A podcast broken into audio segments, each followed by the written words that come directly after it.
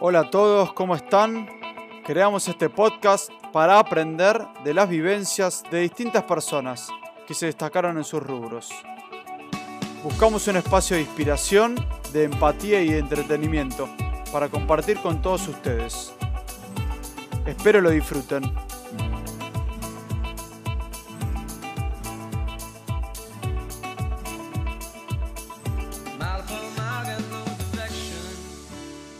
Buenas a todos, ¿cómo están? En esta sección de jueves feriado y, como continuación de esta cuarentena en Buenos Aires, vamos a dejar que nuestro invitado del día de hoy, el chino Sarabí, se presente personalmente y nos cuente qué es lo que está haciendo para ayudar en medio de esta pandemia en Argentina. Buen día, chicos. ¿Cómo andan? Muy bien, Este, Muy bien, gracias a Dios. 9 de julio, día patrio. Este, así que hay que, hay que hacer algo por, por nuestro país. Aclaración, hacemos todos, estamos todos haciendo. eh, esto nadie lo hace solo. Somos 6.000 personas que se han anotado ya. Hay clubes como ustedes, eh, hay caterings, hay restaurantes, hay, hay un montón de gente involucrada que está permitiendo que convidarte, que creo que es el motivo de, de- esta charla, eh, llegue hoy a unas 7.000 personas por día dándoles comida. Este, pero lo importante, y quiero aclarar, es que, que si hay algo que justamente el rugby nos enseñó a todos, es que esto es trabajo de equipo, no, no, es, no es el chino, ¿no? Este, mm, eso lo tengo clarísimo, clarísimo, clarísimo, y, y creo que es un lema que, que permite que, yo siempre digo, la matemática de- del equipo es 2 más 2 no es 4, es más, si realmente todos los integrantes están alineados y convidarte es, es clarísimo que esa matemática es, es- la suma no es, es, no es, es exponencial, bueno, no importa, es geométrico, no, no importa, es un tema, pero es, es, es mucho más, ¿no? Chino, ¿cómo surge convidarte? ¿Cómo surge convidarte? Convidarte surge por, por una serie de, de- de casi casualidades, yo diría, y que no, de casualidad no tienen nada. Para mí, en el fondo, al final te muestra que esto tenía que ocurrir, ¿no? Este, en el mes de febrero, último fin de semana de febrero, yo en la playa me encuentro con un amigo mío eh, y hablando de, de la vida, me comenta que tiene un hijo que tiene una beta solidaria muy grande y que está involucrado siempre trabajando en, el barrio Padre Mujica, en la Villa 31. ¿ok? Último fin de semana de febrero, era, si se acuerdan, carnaval. ¿ah? La playa, pum, me hace ese comentario Facu.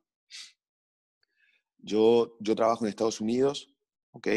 Vuelvo de, ese, de esa escapada a la playa de, en carnaval, me voy a Estados Unidos a laburar y, ahí es, bueno, la menos casualidad. Eh, yo tengo un amigo, otro amigo, se llama Narciso Muñoz, creo que es muy importante que también se sepa porque es un grande, es un divino absoluto. Narso tiene una ONG en Estados Unidos que llama Hermanos de la Calle, eh, que la armó hace ya unos cuantos años, y él hace cocinar a las casas.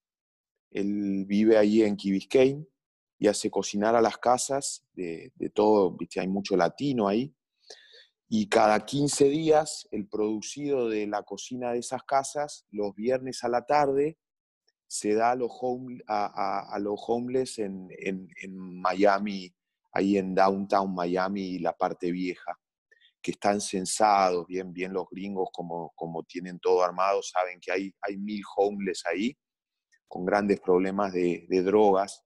Y bueno, entonces yo me voy a Estados Unidos justo cuando vuelvo de, de- la playa a laburar, me quedo ese fin de semana eh, eh, en Estados Unidos después de trabajar en la semana y me quedo en lo de Narciso. y entonces estoy como, hago todo, la, la, recorrida, la, la, repartida. Ese fin de semana justo él también tenía que estaba tratando de sacar, porque él va un paso más, él les da de comer a la gente en la calle, pero a su vez las trata de sacar de la calle y tiene lo que llama unos shelters, ¿no? unas, unas casas de hospedaje, y los mete ahí, los, los desintoxica, los trata de reinsertar en la sociedad. ¿ah? Y ese fin de semana que yo me quedé a dormir en su casa, eh, estaba con, en Key hay un homeless, Vito, es un italiano en su origen, que tenía un restaurante ahí, bueno, y el alcohol y una serie de temas hizo que termina, vive ahí en la Shell de Key lo conocen todos a Vito, que yo, y ese fin de semana el desafío era sacarlo a Vito y meterlo en una de estas casas. Entonces yo me quedé ahí y fui parte de estas 48 horas de todas estas cosas. Vuelvo el martes, miércoles, me guardo yo, porque Estados Unidos era teóricamente de riesgo, qué sé yo, y a la semana siguiente arranca la cuarentena, cuando ya general, y, yo venía con esto, esta vivencia, ¿no? Y, bueno, eh, ahí empecé a, maquinar un poco el, ¿qué va a pasar con, con, en un país donde el 80, no sé cuál es el porcentaje de la gente que vive en una economía marginal, sin un sueldo, sin, sin ¿viste? vive de changas, vive del trabajo diario que hace, y, ni hablar los, los que viven más, más en la marginalidad. Y bueno, eh, yo vivo acá en el centro y, y entonces le pedí a mis vecinos, somos somos ocho pisos, había creo cinco pisos ocupados, había otros que todavía nunca volvieron por la cuarentena y se quedaron afuera todavía. Les pedí a todos si me cocinaban extra, un poco el modelito este de, Narciso. Este, obviamente que, que todos a full con la idea. Y entonces ahí me surgió el tema de tenemos que distribuir el producido ese. Entonces le mandé un mensajito a Facu, y me acordaba de su hijo, el, solidario. Mm. Y, le conté la idea, le dije que quería hablar con, su hijo que, tenía esta beta, no lo conocía, y ahí me contacté con Lao, Lao es Stanislao, y, y le dije esta idea, eh, Lao es psiquiatra, y está haciendo su residencia, tiene 26 años cumplidos ahora en el medio de, la pandemia y convidarte, tenía 25 ahí cuando arrancó, entonces estaba justo de guardia la primer cocinada de, mis vecinos. Entonces me dijo, mira, te contacto con el comedor del fondo, se llama, que está ahí en la Villa 31. Y bueno, el sábado 27 de marzo llevamos 60 viandas, que eran estos vecinos de acá de casa y una colombiana divina que vive enfrente, que de balcón a balcón, viste, era verano, entonces la pandemia al principio uno estaba mucho en los balcones, así por el calorcito, y, hay una colombiana divina, Sofi, que hasta el día de hoy sigue cocinando religiosamente, y así arrancamos, llevamos al comedor del fondo el 27 de marzo eh, con toda esta mezcla de, de vivencias la distribución con Lao y, bueno, Eloísa, mi mujer, y yo con las ganas y, así arrancamos, sin nunca ningún plan de nada, ¿no? Sino bien espontáneo y, natural. Tenemos un lindo testimonio de tu hijo segundo, eh, que contaba un poco el loco de papá gritando por los balcones para que cocinen. Vamos a escucharlo, así ponemos un poco en contexto a toda la gente de, cómo arrancó este Convidarte. Bueno, acá te cuento un poco cómo arrancó Convidarte. Yo tuve al principio nomás, después fui al campo y ya lo dejé de vivir tan de cerca, pero sí me acuerdo cómo arrancó. Eh, los primeros días de la cuarentena, papá le empezó a dar de comer ahí a un tipo que vive en la calle abajo de donde vivimos en el centro. Y, y nada, ahí se puso a pensar que el hambre que iba a haber ahora con el tema de la cuarentena y la gente sin trabajo. Y, nada, se le ocurrió que si él podía empezar a cocinar y los vecinos y le podían llevar a un comedor, iba a ayudar. Y nada, me acuerdo que andaba a los gritos del balcón a los otros vecinos, eh, preguntándole si podían cocinar, que él buscaba, le buscaba la comida y la llevaba a un comedor. Y nada, así arrancó, a los gritos del balcón.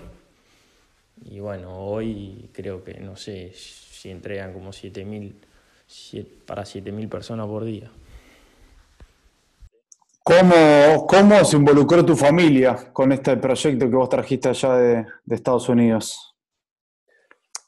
Eh, bueno, eh, la pata solidaria en casa de, de, Eloísa, mi mujer, es, es, potente, ¿no? Este, y qué sé yo, esto se me ocurrió a mí, pero bueno, porque, porque justo volví, me había hecho el comentario Facu, pero, pero el lado, viste, solidario en casa está fuerte siempre de, de Loíza y hace 24 años que voy a cumplir ahora de casado y eso está.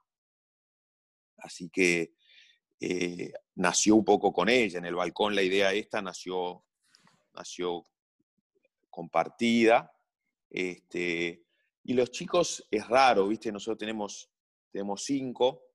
Este, y, y obviamente eh, ha sido una cuarentena, bueno, para todo el mundo muy especial, pero porque no lo hemos vivido, pero, pero para ellos bastante, en que la realidad es que, que no existimos mucho los últimos tres meses nosotros.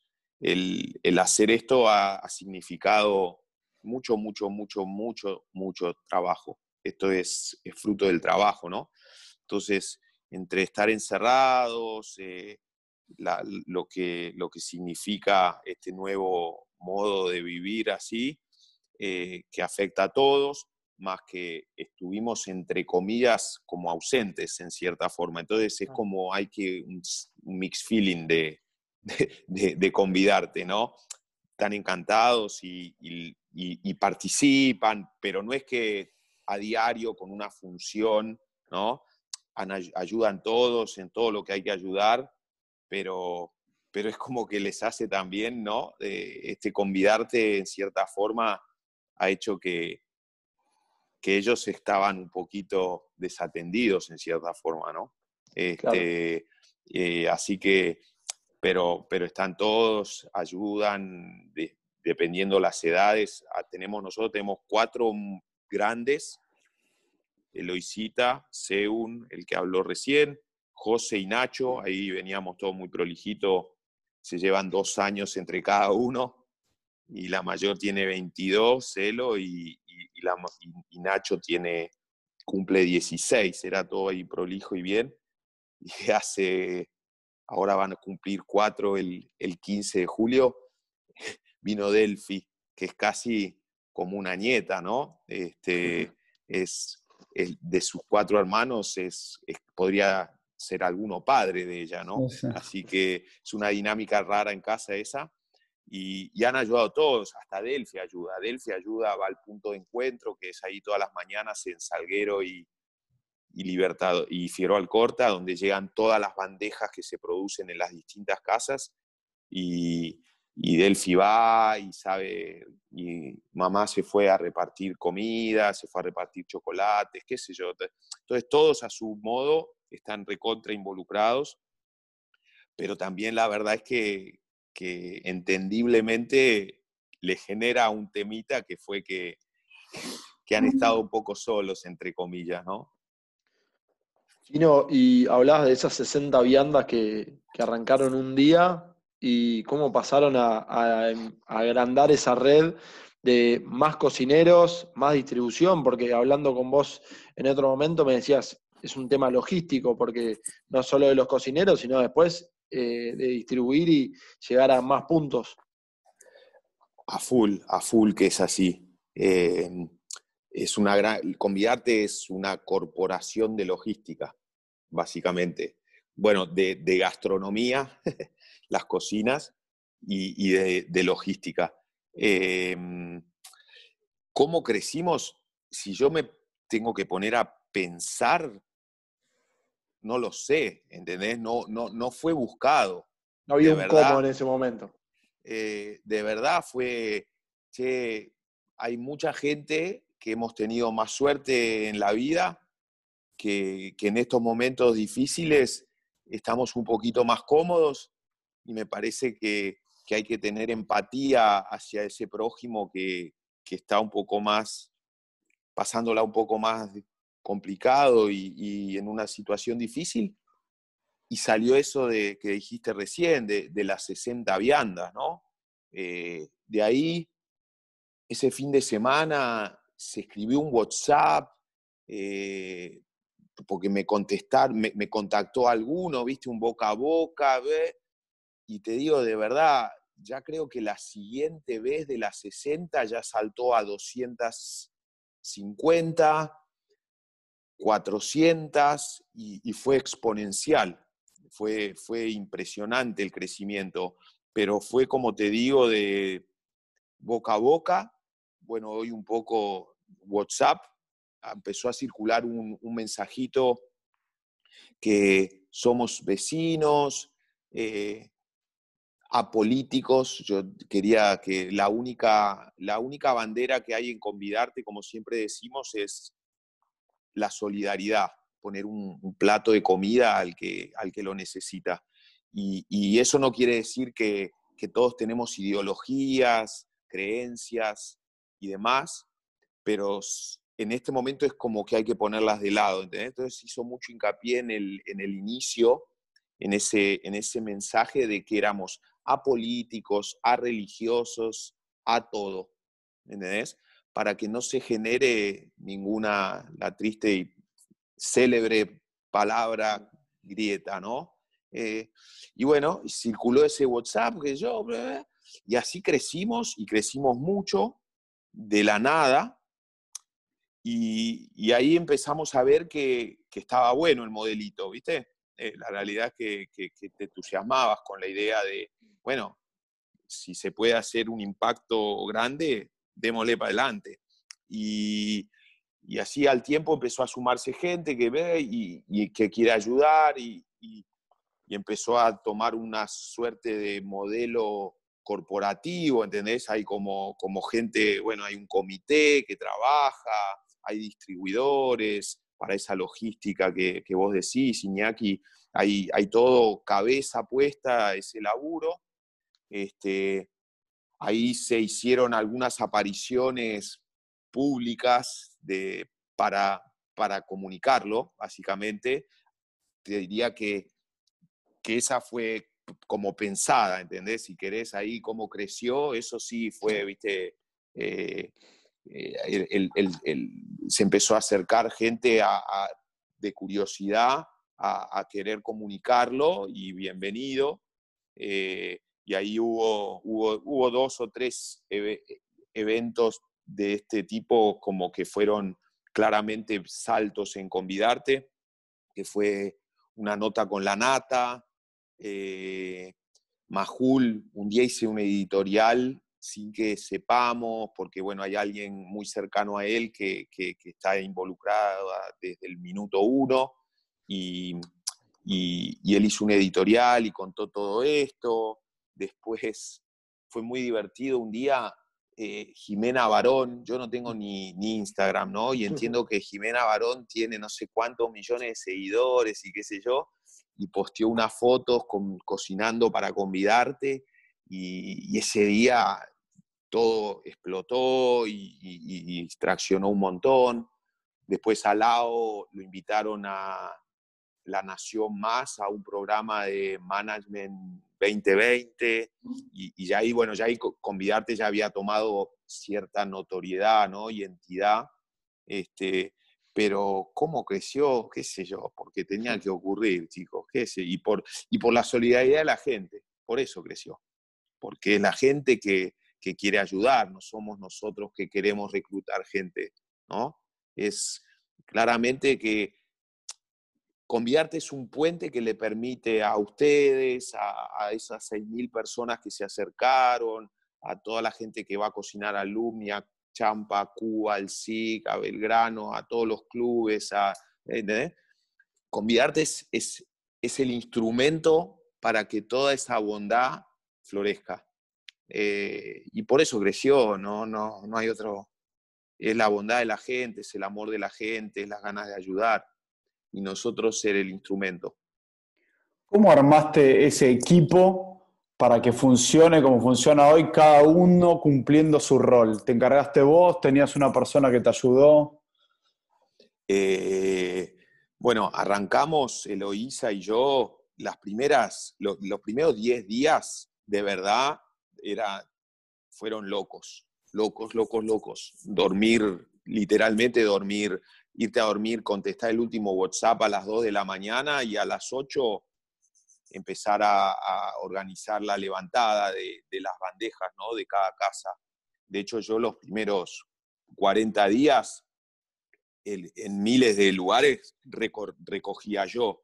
Tengo una camioneta que justo por suerte según se ha ido al campo y no quedó la camioneta, pues esa camioneta la usa mucho segundo y, y otra de esas casualidades que yo les decía, ¿viste? estaba la camioneta y al principio sí, 60 viandas ya en un auto, pero después cuando eran 400, mi camioneta anduvo por todo, todos lados levantando viandas y, y, desde el minuto uno arranqué con, con Eloísa y empezábamos a atajar. Lao tiene sus guardias, entonces esa pata, ¿no? Eh, eh, también él cuando no estaba de guardia, y eso fue los tres que, arrancamos claramente con esto y enseguida aparece gente que también, no sé, viste, cosas raras. Em, el martes, esto fue el viernes 27, ese martes a Salguero y Figueroa Alcorta llega una chica con, ya había hecho esta función de, distribuidor, ¿no? Fue y buscó viandas en estas casas y cae ahí al punto de encuentro, como lo llamamos nosotros, Cata. Y Cata, así toda seria, qué sé yo, me dice, no, pero esto está, es muy ineficiente, me tuvieron en alguna casa 10 minutos, qué sé yo. Sí, es verdad, Cata, le digo, la verdad que, pero bueno, es, así, viste, no, este, no, bueno, pero hay que hacer un, recorrido bien organizado, un método, bla, bla. Hizo tres, cuatro comentarios que a mí, viste, no sé, yo, yo, creo mucho en que, que, las cabezas entrenadas funcionan, no es gratis, ¿viste? yo le digo, ¿qué estudiaste vos? Porque es más chica que yo, Cata, ¿viste? Y cual viejo padre que soy, le digo, ¿qué estudiaste vos? Ingeniera. Ah, entonces me guardé el celular de Cata, que era, ¿viste? Había organizada la, el pick-up de las bandejas. Y a la tarde le digo a Cata, che, Cata, eh, ¿Estás para darnos una mano un poco más eh, organizando los temas y qué sé yo? Bueno, y así surgió Cata. Cata es hoy, nosotros la llamamos la CEO, es la CEO de Convidarte. Cata es una ingeniera increíble que desde ahí, ese martes, que era principio de abril, de haber sido 2, 3 de abril, eh, labura horas y horas y horas en Convidarte. Eh, no, no, no, quiero dejar de nombrar gente. En el fondo me salió el cuento este de Cata y estoy personalizando en Cata, pero Catas hay un montón también, ¿entendés? Eh, no, no, no quiero, porque es gente que, empezó a dar tiempo, cabeza, el cuerpo y, es, y dar amor y, ganas. Y, hay, como te decía, hay un comité, hay un, dele, un, un superdelegado para zona norte, un superdelegado Cava, un superdelegado para, para eh, provincia, hay, hay, hay, delegados por barrios, hay, es, es, una empresa, esa es la verdad, ¿viste? Hay un organigrama grande que, que nadie salió a buscar, aparte, che, estamos necesitando un gerente de compras, ¿entendés? todo, todo, se fue dando. Eh, y bueno, funciona, la verdad que funciona. Eh, pero sí, hay, claramente cabezas claves, como toda organización, ¿no? Hay cabezas claves. Este, y, se pudo plasmar eh, gente entrenada y, preparada que, con ese, ese entrenamiento más las ganas ¿no? y el amor es, es como un poco más potente. Y, y después la otra parte también que lo hizo entre comillas fácil es eso que hablábamos hoy de como la gente quiere ayudar y es toda gente buena y qué sé yo, también es como que, es más fácil organizarlo, ¿no? No tenés el, conflicto, las situaciones, ¿no? Entonces, pero sí es mucho laburo y hay, hay una como compañía organizada y, tenemos un montón de cosas que mejorar, ¿no? Este, y eficientizar, pero, pero venimos bien. Eh, para, para ir cerrando ¿Cuál sería tu sueño con Convidarte a futuro? Eh, me, hablabas en un momento de hacer una, que sea una organización autosustentable eh, en el tiempo, porque me imagino que todos en algún momento esperamos que termine esa pandemia, pero bueno, las necesidades van a seguir estando, me imagino. Las necesidades no solo van a seguir estando, chicos, sino que se van a, sí, sí, ahí viene mi lado profesional estamos, estamos, estamos complicados, estamos complicados y, todo esto no va a ser gratis en el aspecto económico, ¿no? De, y, va, a ir va, a ir habiendo más necesidad, tristemente, ¿no? Este, entonces, sí, eh, nos hemos ido, esto ha sido un curso acelerado de, de, de ONGs, de trabajo solidario, llamalo, no sé, como quieras, y entonces vas leyendo, viendo, tenés gente que se acerca por, porque, porque siempre ha estado involucrada en estas cosas y, te, va, te va dando ideas y demás.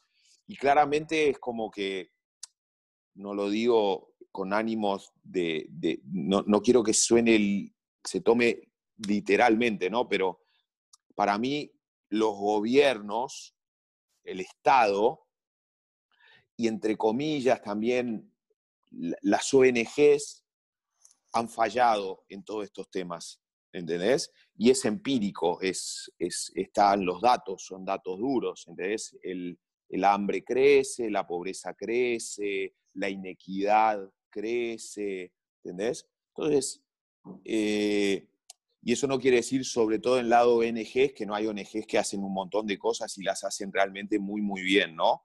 Pero ¿qué pasa? en el mundo también hay como una tendencia que, es que claramente lo que hay que tratar de buscar es que ese talento profesional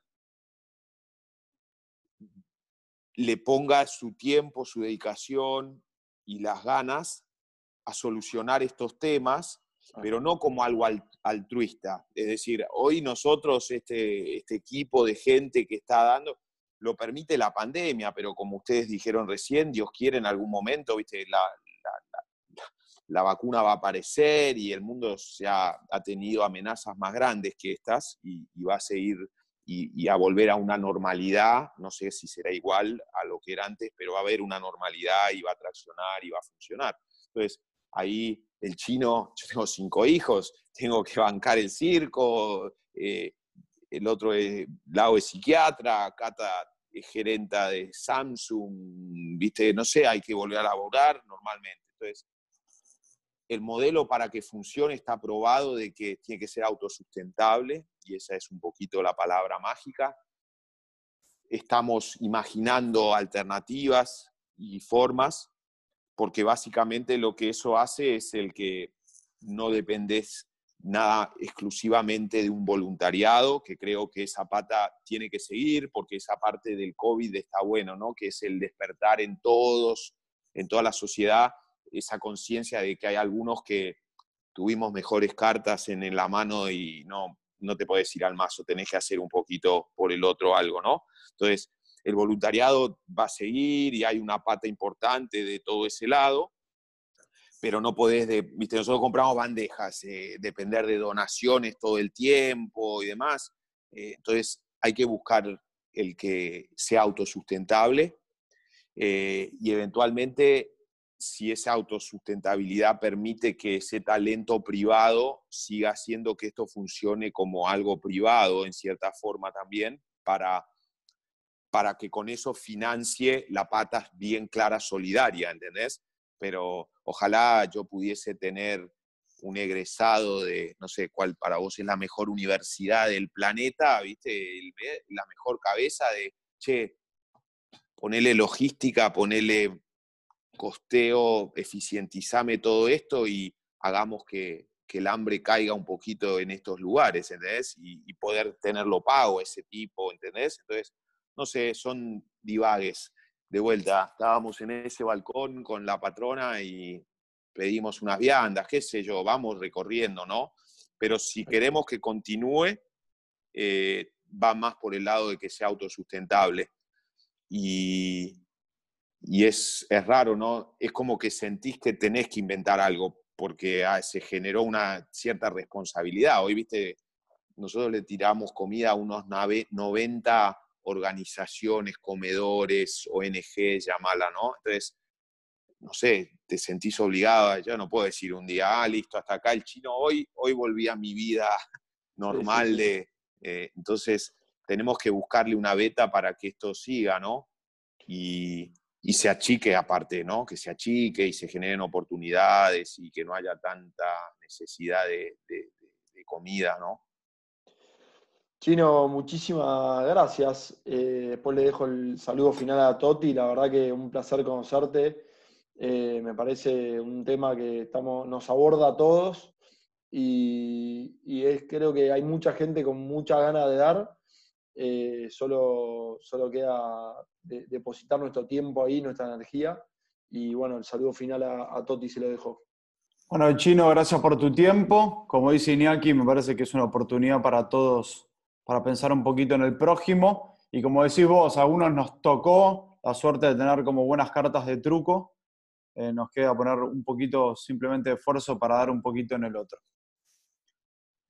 Bueno, Así es, muchachos, les agradezco un montón la oportunidad de, contar este cuento y, que se replique, que se haga en cualquier lado, el que lo escucha, ¿viste? no es que convidarte, ¿no? Es el que tiene la oportunidad de cocinar un poquito más, que tiene la oportunidad de dedicar tiempo, no es comida solo, ¿viste? Lo que vas aprendiendo también es, que esta gente, el saludo, el, la empatía, eh, ¿viste? Eh, gente que, que, que tuvo muy malas cartas, ¿viste? Eh, muchos. Entonces, eh, es eso. Les agradezco un montón.